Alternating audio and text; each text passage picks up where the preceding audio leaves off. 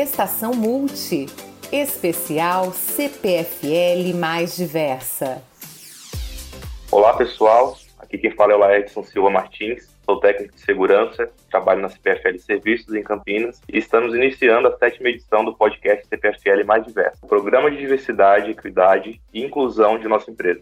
O tema de hoje é o mesmo da consciência negra. E para começar, vamos aproveitar a Copa do Mundo e fazer um recorte que vai desde as quatro linhas, as arquibancadas e até mesmo a realidade do mundo corporativo e as situações pessoais que as pessoas negras vivenciam ao longo de suas vidas. Para quem não sabe, o esporte tem sido palco para diversas manifestações que abordam questões de vários grupos minorizados, como LGBTQIAP+, gênero, pessoas com deficiência, machismo, gerações e, claro, pessoas negras. Quando pensamos nos atletas negros e negras, casos de racismo em campos de futebol, infelizmente, tem virado rotina, tanto em nosso país como em países da Europa. Muitas vezes envolvendo brasileiros, pessoas de países africanos, latinos e imigrantes. Também é comum que, em caso de falhas, eles e elas recebam a maior parcela de culpa e crítica das pessoas. O triste é saber que, na maioria das vezes, os responsáveis por esse tipo de postura não são penalizados, sejam entidades, clubes ou indivíduos. E para deixar nosso papo ainda mais rico, conto com a presença de três convidados do grupo de afinidade de pessoas negras: Maria José de Moura, Sebastião Arcanjo e Natália Cristina Passos Pereira. Sejam bem-vindos e bem-vindas, e é muito bom contar com a participação de vocês aqui hoje. Bora começar? Maria, poderia comentar um pouco sobre os casos de racismo no esporte que vem ganhado da mídia ultimamente? Olá, pessoal. Bom, falar sobre racismo ainda é um pouco complicado e, infelizmente, os casos de racismo têm aumentado e está frequentemente sendo noticiado nas mídias. Uh, recentemente a gente teve um caso, né, que repercutiu bastante, que foi do Vinícius Júnior. Por sempre comemorar seus gols com danças, ele foi insultado por um presidente de uma associação espanhola, onde ele falou, né, que ele deveria, né, o Vinícius Júnior deveria deixar de brincar de macaco. Esse episódio ele foi bem repercutido pelo mundo todo e causou diferentes reações. Para muitos, causou indignação e repulsa. Já para outros, despertou o sentimento de fúria e intolerância, como por exemplo a torcida do Atlético de Madrid, que em couro cantou que o Vinícius Júnior é um macaco. E isso foi bem impactante, né? Não sei se todos que estão ouvindo teve a oportunidade de ver, mas é repugnante ver uma cena dessa hoje em dia ainda. Também recentemente teve outro triste episódio no jogo do Corinthians contra o Boca Júnior, onde um torcedor ele gritou e começou a imitar macaco e foi filmado, né, pela torcida do Corinthians. E eles foram denunciaram. E esse esse torcedor foi identificado e foi levado para a delegacia, só que ainda não, não se tem uma penalidade que eu entendo que fosse mais justa, que fizesse realmente as pessoas pensarem um pouco mais, já que às vezes pela conscientização isso não acontece, às vezes na punição a gente consegue fazer com que chegue em mais pessoas, mas esse torcedor passou a noite ali, pagou uma fiança e voltou para o seu país de origem lá para a Argentina, ou seja, foi liberado horas depois. Infelizmente acontece muito ainda e tiveram tantos outros que a gente poderia passar horas aqui falando. E outro ponto assim também que vale a pena ressaltar que sempre existiu o preconceito é no futebol feminino, que sempre foi discriminado e desvalorizado. Ainda há muito machismo né, no esporte e falam que futebol é, é para homem, né, coisa de homem, que todas as jogadoras são lésbicas, entre outros vieses que ainda estão enraizados em muitas pessoas. Eu, por exemplo, jogo futebol há 25 anos e vejo que de lá para cá poucas coisas mudaram. Ainda existe muito preconceito, pouco apoio. A questão da mulher também é sempre, na maioria das áreas, sendo desvalorizadas em relação ao homem. Então, ainda vejo que a gente tem muita oportunidade a gente tem muito que evoluir ainda, né? Como sociedade, como empresa, como ser humano. A gente ainda precisa crescer e fazer com que a gente mude nossos pensamentos diariamente e vá mudando de acordo com o cenário que a gente tem vivido. É, não tem mais espaço né, para esse tipo de, de pensamentos e atitudes. Então eu vejo assim que é importante também esse espaço que a gente tem aqui na CPFL e a mídia em si tem dado espaço para a gente tratar mais esses temas de racismo, intolerância, preconceito e é muito importante para a conscientização e mudança das pessoas para que a gente possa fazer desse mundo um mundo melhor. Obrigado pela contribuição. Lembrando que é muito importante né, comentarmos sobre esses assuntos, que infelizmente são atuais. Agora eu passo a palavra para o Sebastião. Poderia comentar sua opinião sobre a importância de pessoas negras atuando profissionalmente nos esportes, no caso da Copa do Mundo, como futebol e as percepções sobre o racismo? É um tema recente e muito importante nas discussões. Ah, Edson, primeiro, obrigado aí pelo convite, né? Cumprimentar todo o time da CPFL Mais Diversa pela escolha do tema no mês que é muito importante para a luta de combate ao racismo no Brasil e no mundo, que é o mês de 20 de novembro, onde nós celebramos as conquistas do, de Zumbi dos Palmares, da Andara e toda a resistência negra. Eu tenho uma convicção muito forte, né, que o futebol no Brasil não seria o que ele é se não fosse a presença, né, dos negros dos nossos gramados, nas chamadas quatro linhas, né? Mas infelizmente a realidade do futebol brasileiro, ele é uma realidade de exclusão, né? Hoje nós podemos comemorar que a seleção brasileira que vai representar o nosso país na Copa de 2022 é uma seleção composta pela maioria de jogadores negros, afrodescendentes. Diria que uma parte deles, se tivesse que preencher um, um formulário, um centro de saúde, uma universidade, num ambiente de trabalho, teria dificuldades de se autodeclararem negros, porque muitos ainda não se identificam, não se reconhecem como tal. Mas infelizmente também está mudando. Mas a história do futebol brasileiro foi uma história de exclusão. Quando o futebol brasileiro chega no Brasil, ele chega com as referências europeias, inglesas, e, portanto, o futebol não era um espaço para os negros. Então, a gente sai do, do ambiente de exclusão e passa a ser maioria dentro de campo. Mas essa maioria dentro de campo ela não reflete nas posições de tomada de decisão nos clubes, né?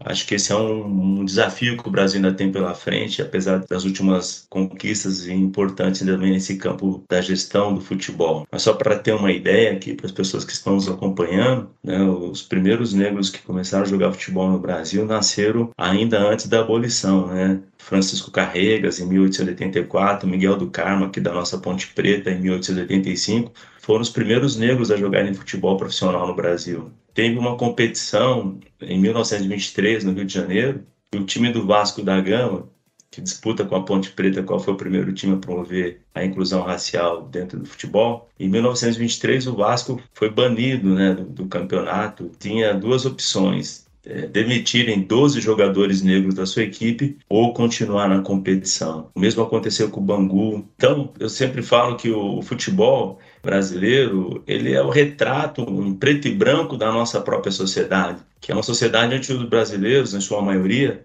tem dificuldade de reconhecer que esse ainda, infelizmente, é um país racista e que, depois de 350 anos de escravidão, nós vamos ter um longo caminho pela frente. Então, usando aqui uma linguagem de futebol, é preciso quebrar as linhas, né? A gente tem bons atletas dentro de campo, que sabem enfrentar os adversários, que nos encantam. Mas futebol é um momento de celebração. Então não é razoável que no momento de celebração, que deveria ser um momento de trocas de cultura, de costume, de identidades, ocorram fatos como a Maria relatou a nós aqui, lembrando do Vinícius Júnior.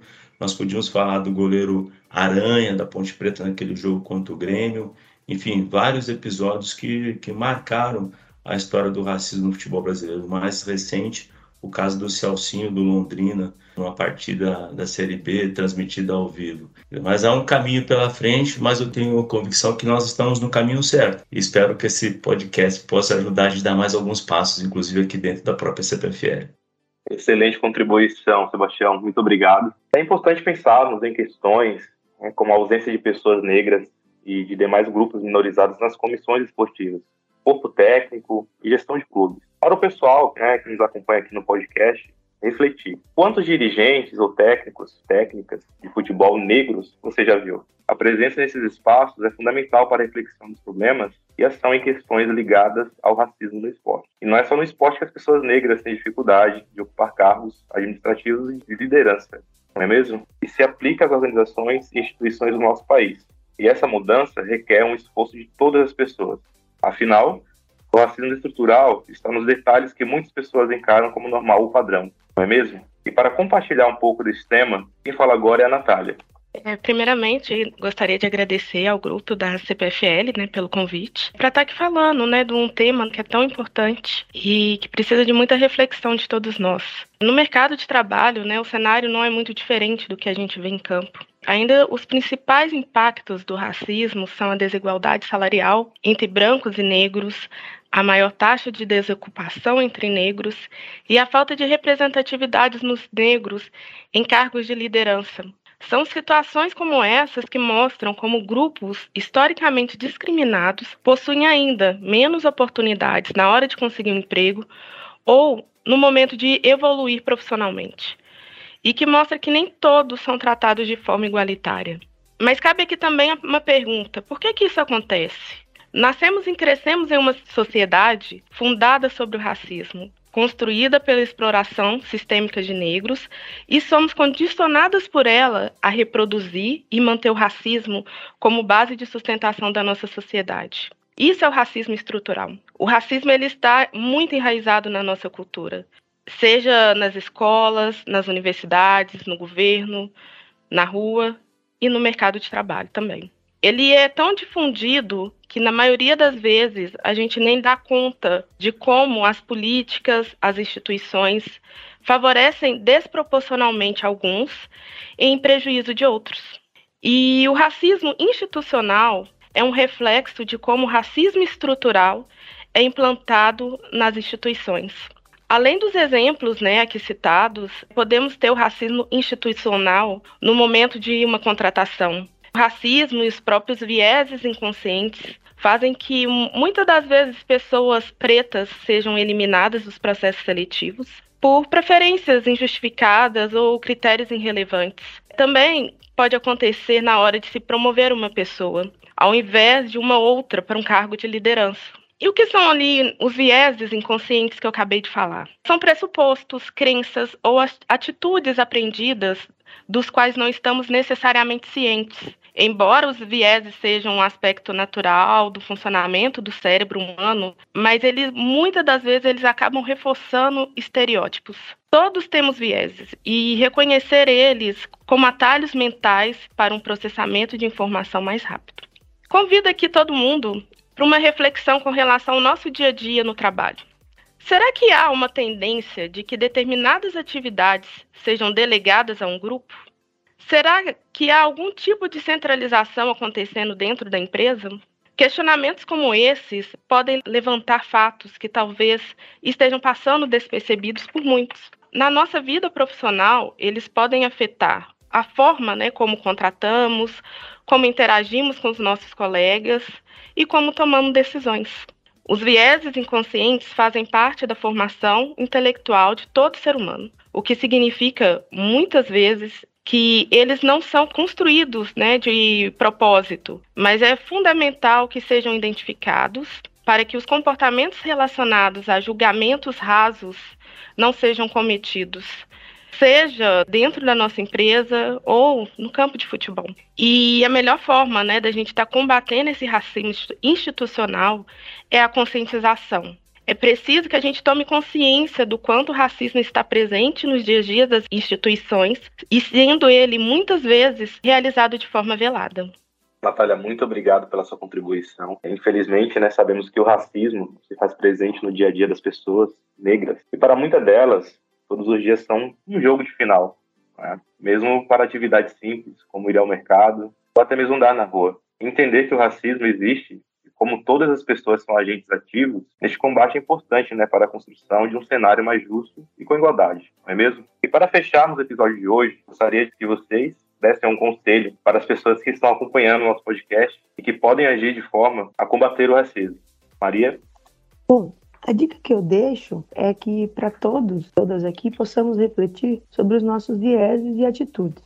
E busquemos conhecimento e que pratiquemos a empatia para que assim, mesmo que aos poucos, esse cenário possa ir mudando. Uh, todos temos amigos, amigas, familiares que são negros ou LGBTQIAP+, ou PCD, enfim. Peço para que vocês reflitam. Vocês gostariam de ver eles sofrendo com o racismo ou algum tipo de preconceito? Entendo que não. Então cabe a cada um de nós aqui fazermos a diferença e assim ir mudando o ambiente que vivemos, contaminando de forma positiva todos à nossa volta. Sempre gosto de citar que aqui na CPFL nós somos mais de 14 mil pessoas e que se cada um fizer a sua parte, cada um ir plantando essas sementinhas, a gente pode fazer uma grande diferença no mundo.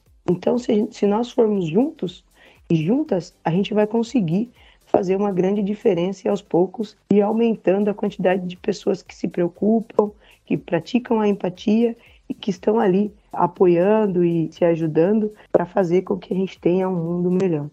Muito obrigado, Maria, pela contribuição. Natália? Assim como a Maria, deixo aqui a reflexão. Reflitam sobre suas atitudes. Façam uma reflexão em torno de suas crenças. É preciso sair da zona de conforto e fugir né, de um pensamento fácil. Eu não sou racista. A maioria das pessoas admite ter racismo no Brasil, mas quase ninguém se assume como racista. Muito pelo contrário.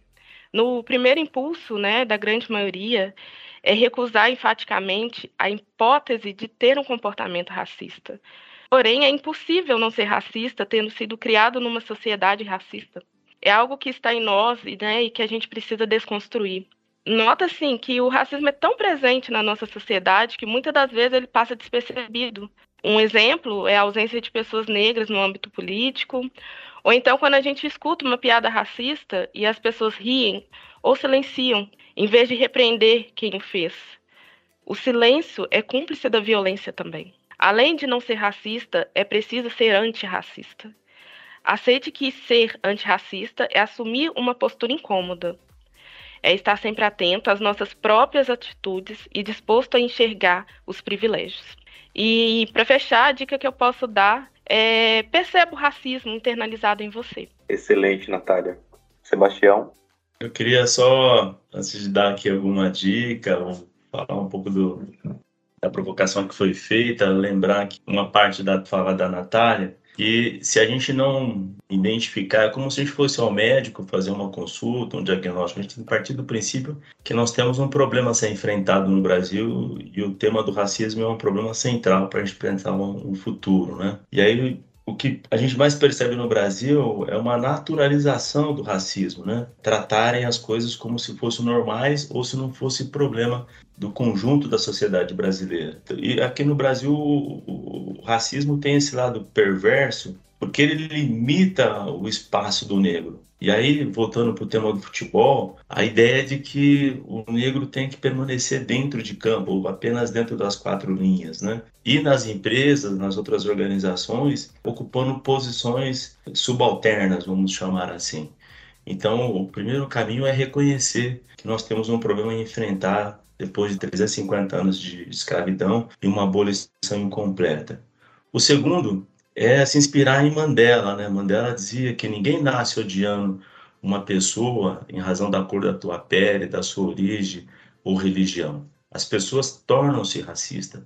Tornam-se racistas porque a sociedade é, assimila valores racistas, naturaliza e trata as pessoas de forma diferenciada por vários aspectos que já foram apontados aqui durante o nosso bate-papo. Então eu diria que o futebol, voltando como fotografia do Brasil, ele tem sido provocado de fora para dentro também pelas pressões das organizações, do próprio movimento negro brasileiro, que tem feito provocações e o futebol tem dado é, passos também importantes nessa direção. Quando eu fui presidente da Ponte Preta até janeiro deste ano, dos 40 clubes que disputavam a Série A e a Série B, eu era o único presidente negro. Mas hoje nós temos o presidente da CBF, que é negro, é o vice-presidente da Federação de Futebol, Mauro Silva, foi atleta campeão brasileiro, né, um grande jogador, passou aqui pelo Guarani Campinas, que é negro. Então a gente tem visto assim alguns passos nesse sentido. Acho que o exemplo da CPFL mais diversa aqui, todo esse programa, esse conjunto de metas e desafios que a CPFL assumiu para si, né?